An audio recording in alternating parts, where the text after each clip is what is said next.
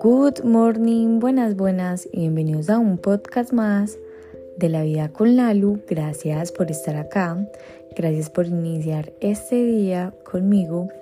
Bueno, hay algo que a mí me preguntan mucho y es cómo hago para yo mantener tan motivada o para siempre cumplirme y quiero como que acá eh, abrirme por completo a ustedes y decirles que no siempre es así, no siempre me cumplo, aunque yo digo mucho, nadie se arrepiente de cumplirse, hay ocasiones donde definitivamente no me cumplo. Y eh, también les voy a ser muy sincera, a veces cuando no me cumplo me siento súper mal y me señalo, me juzgo muy duro. Pero también he aprendido a soltar un poco el control y los voy a poner en contexto.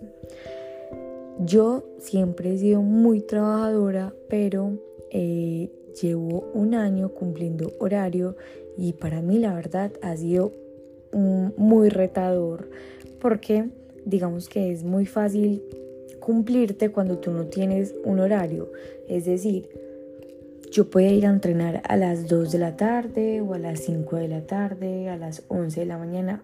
No tenía como un horario fijo y lo podía hacer en cualquier momento porque mis, mis trabajos no eran así como cumpliendo un horario, sino pues cumpliendo como tareas puntuales. Em, entonces, cuando empecé a cumplir un horario, que en este momento mi horario de lunes a jueves es de 8 a 6 y media es bastante extenso, pero los, lunes, los viernes perdón, es de 8 a 12 y media. Entonces, pues los momentos que tengo para cumplirme son antes de empezar a trabajar, al mediodía o en la noche.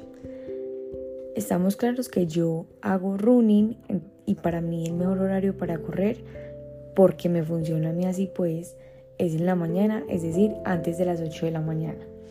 Todo súper bien, pero ustedes también saben que yo hago doble jornada porque pues de nada sirve como correr muy rápido y que no seas fuerte, porque si tú no tienes fuerza, la fuerza pues es muy importante, hagas o no hagas como un deporte, digamos así como el running, porque pues te va a evitar un montón de lesiones.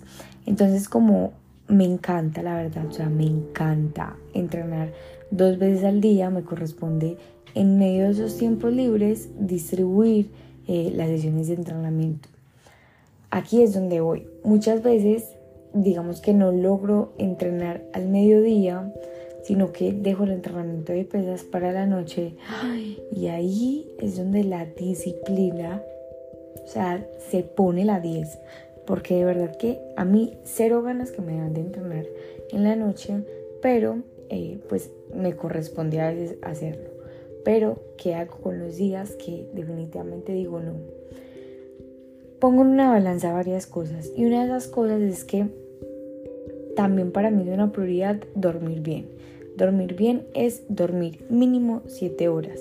Entonces, como yo me levanto a las 4 de la mañana, a mí me corresponde a las 9 de la mañana de la mañana. A las 9 de la noche ya estar dormida. Entonces se convierte en un reto y como aprender a gestionar muy bien el tiempo para que me dé para entrenar y también para cumplirme con mis horarios de sueño. Van a haber días en los que yo no voy a doblar jornada. ¿Por qué? Porque definitivamente le voy a dar prioridad a mis horas de descanso. Pero aquí también hay que tener en cuenta que muchas veces no es que no me alcance el tiempo, sino que perdí tiempo. O sea, en el transcurso del día, digamos que no fui al mediodía porque perdí tiempo eh, y bueno, eh, se me va uno de los entrenamientos. ¿Que me señalo y me juzgo duro? Sí, no les voy a mentir. A veces me señalo y muy duro, pero también aprendí que a mí no me define las veces que yo no me cumplo porque esas veces que yo no me cumplo corresponden al 20% del, del 100% mío. Entonces yo el 80% sí me cumplo, el 20% digamos que no me cumplo, pero mis resultados se van a ver reflejados por lo que yo hago el 80% de las veces. Así que por más disciplina que tú veas en una persona, esa persona también tiene días en los que no le provoca hacer nada. Y hay días en los que así no le provoca hacer nada, hace. Pero también hay días que donde no le provocan hacer nada y no hacen. Y también nos sentimos mal. Pero es aprender que no somos el resultado de lo que hacemos ese 20%, sino de lo que hacemos el 80%. Ahora sí, asegúrate que ese 80% te esté acercando a ese objetivo o a esa vida que tanto sueñas.